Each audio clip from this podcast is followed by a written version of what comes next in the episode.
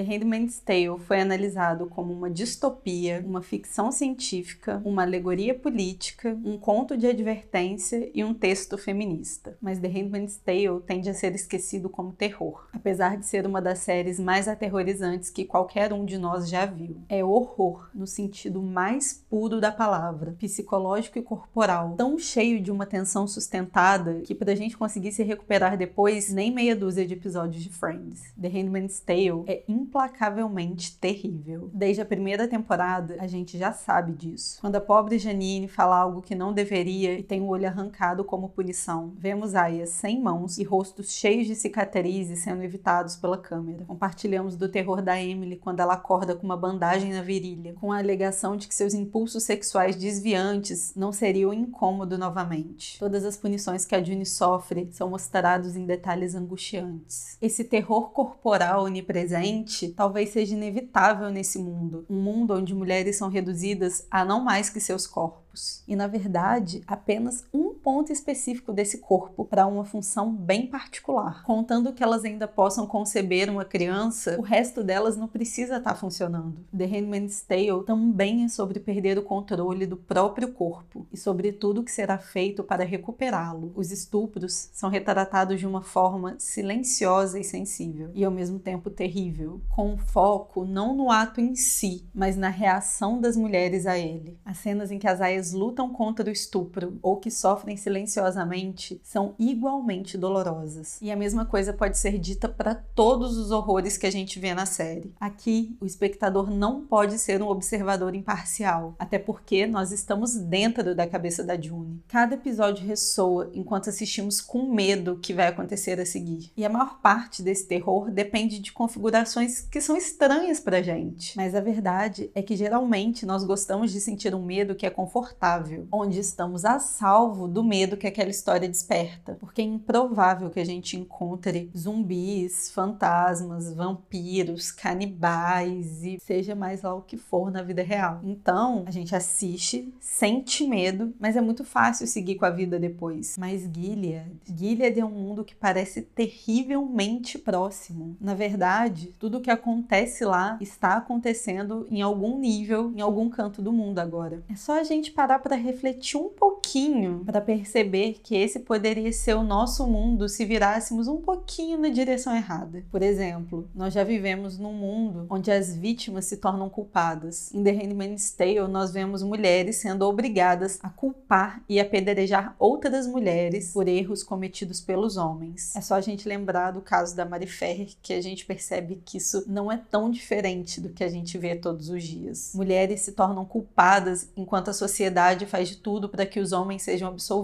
E também existem outros terrores da vida real que talvez por a gente estar um pouco distante, às vezes a gente esquece que existe. Mas existem pessoas sendo obrigadas a fugir do próprio país, tendo seus direitos básicos negados. Ainda hoje existem pessoas que são escravizadas e pessoas que vivem em campo de concentração. A segunda temporada de The Handmaid's Tale sofreu fortes críticas quando foi lançada em 2018. Muita gente dizia que tinha tortura além da conta, o famoso torture porn, que não era para tanto, que eles tinham pesado na mão, mas eu discordo. Elas são sim muito difíceis de assistir. Eu não vou mentir para vocês, mas elas estão muito longe de serem desnecessárias. Seus três episódios, que em muitos momentos parecem arrastados extremamente dolorosos, são focados na maternidade e na gravidez da June e em todo o sofrimento causado em nome dessa criança.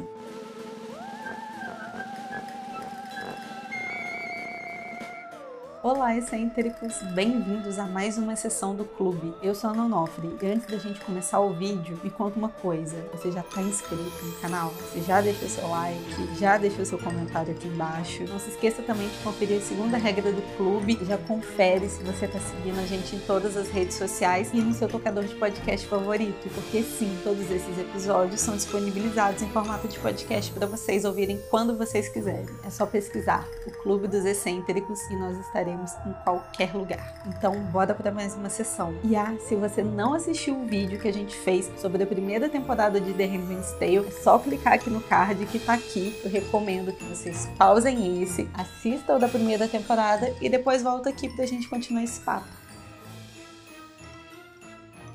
Sem ter um livro mais para se inspirar, ninguém sabia muito bem o que esperar dessa nova etapa da série. Mas o universo criado por Margaret Atwood é tão rico que ainda tinha muito a ser explorado. E nós descobrimos logo no início da temporada que ainda existe alguma coisa em Gilead que é pior do que ser uma aia. Mulheres inférteis, idosas, doentes ou que tenham desobedecido o regime são enviadas para as colônias para morrer enquanto são obrigadas a trabalhar sem nenhum tipo de proteção lugar cheio de lixo tóxico, a Chernobyl de Gilead. E você pode estar se perguntando como que as colônias estão ligadas à maternidade. Homens não são enviados para as colônias. Esse é um castigo destinado apenas às mulheres. Mulheres essas que não têm mais capacidade de gerar uma criança para Gilead. E se elas não podem ter filhos, então elas praticamente não têm mais nenhuma utilidade naquele lugar. E aí eu fico me perguntando mais uma vez: será que isso é tão diferente assim da nossa realidade? Onde crescemos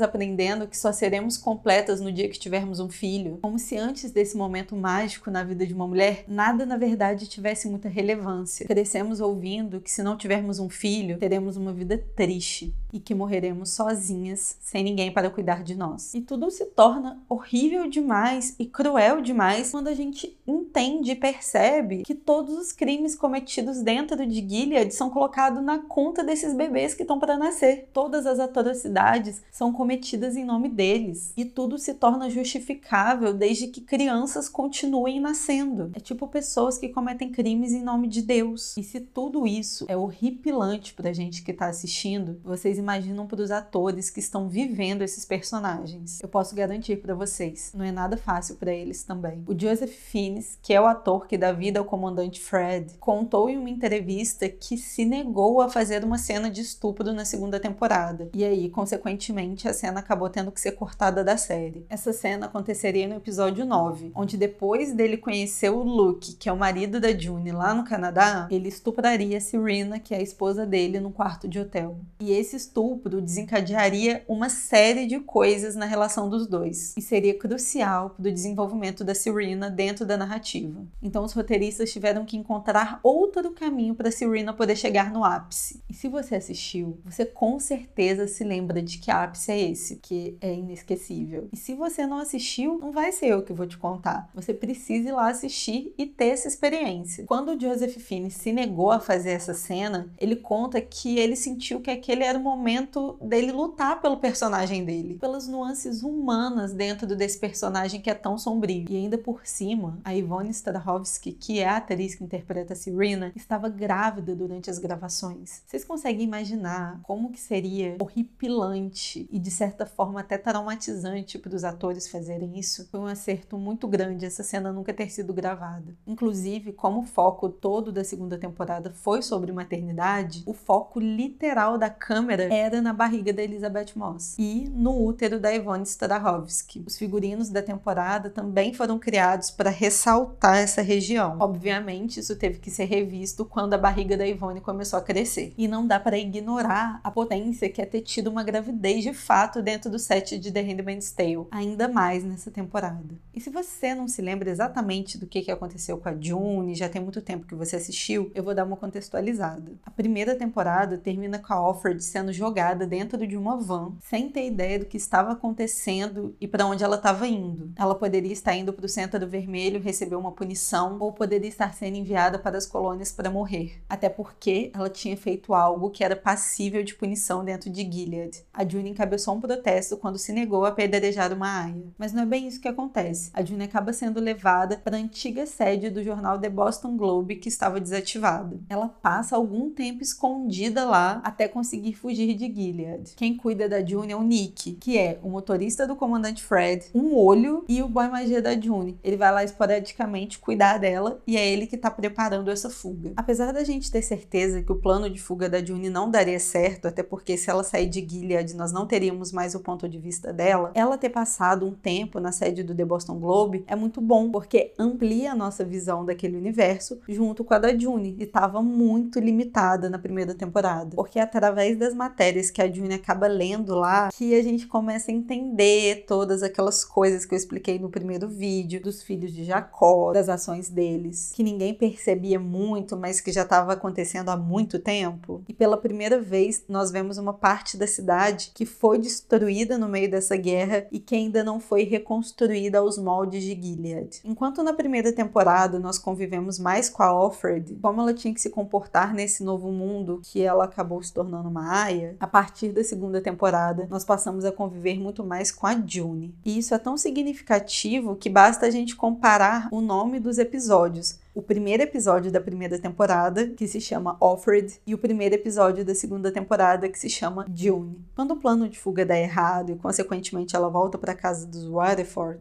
que é a casa do Fred e da Serena, ela não pode sofrer punições físicas pelo que ela tinha acabado de fazer, porque a June fica grávida. Mas isso não impede que ela sofra tortura psicológica. A June sofre nas mãos da tia Lydia uma tentativa de lavagem cerebral. A tia Lydia que é interpretada pela incrível e sensacional Anne Dode. O objetivo da lavagem cerebral é literalmente conseguir separar a June e a Offred como se fossem duas pessoas distintas, para conseguir punir a June June da fuga e mostrar que ela não é mais a June. A June fica catatônica e tudo que sobra é uma Alfred sem nenhuma esperança de conseguir sair daquele lugar. Mas aos pouquinhos ela vai recuperando as forças e começa a usar os benefícios de ser uma grávida em Gilead. E faz coisas que, se fossem outras circunstâncias, quer dizer, se ela não tivesse grávida, a levariam para a forca ou para as colônias. E aí, lá no finalzinho da temporada, a June consegue fugir novamente. Quando a gente acha que não tem mais mais como a gente receber outro soco no estômago, outra porrada, a gente recebe. Na segunda temporada, a June descobre que a filha que tinha sido tirada dela, a Rena, que eu contei lá no outro vídeo, está viva e é criada por um outro comandante pela sua esposa. É uma cena fortíssima. Muita coisa acontece nela. Além da reação natural de uma criança que se sentiu abandonada pelos pais e das emoções à flor da pele da June, nós vemos pela primeira vez o que, que aconteceu aconteceu com essas crianças que foram sequestradas em Gilead. E como todas as mulheres de Gilead possuem as suas cores, as meninas, bebês, crianças, adolescentes não seriam diferentes. Elas usam rosa. Sim, rosa. Mas não é qualquer rosa. É um rosa que descende do vermelho intelectual das aias. E se você não sabe do que eu tô falando é porque você não assistiu o primeiro vídeo da primeira temporada de The Handmaid's Tale. Então corre lá para você descobrir. Quando a Hannah e a June se abraçam, as cores se juntam e nós conseguimos contemplar o futuro que aguarda essas meninas em Gilead, principalmente se elas forem férteis. Essas meninas vão crescer, mas não muito. Quando tiverem 14 anos, vão se casar com um homem que elas não conhecem, muito provavelmente bem mais velhos que elas, que pode ter o dobro da idade delas ou até mais, cujo único objetivo da relação é procriar e procriar e procriar.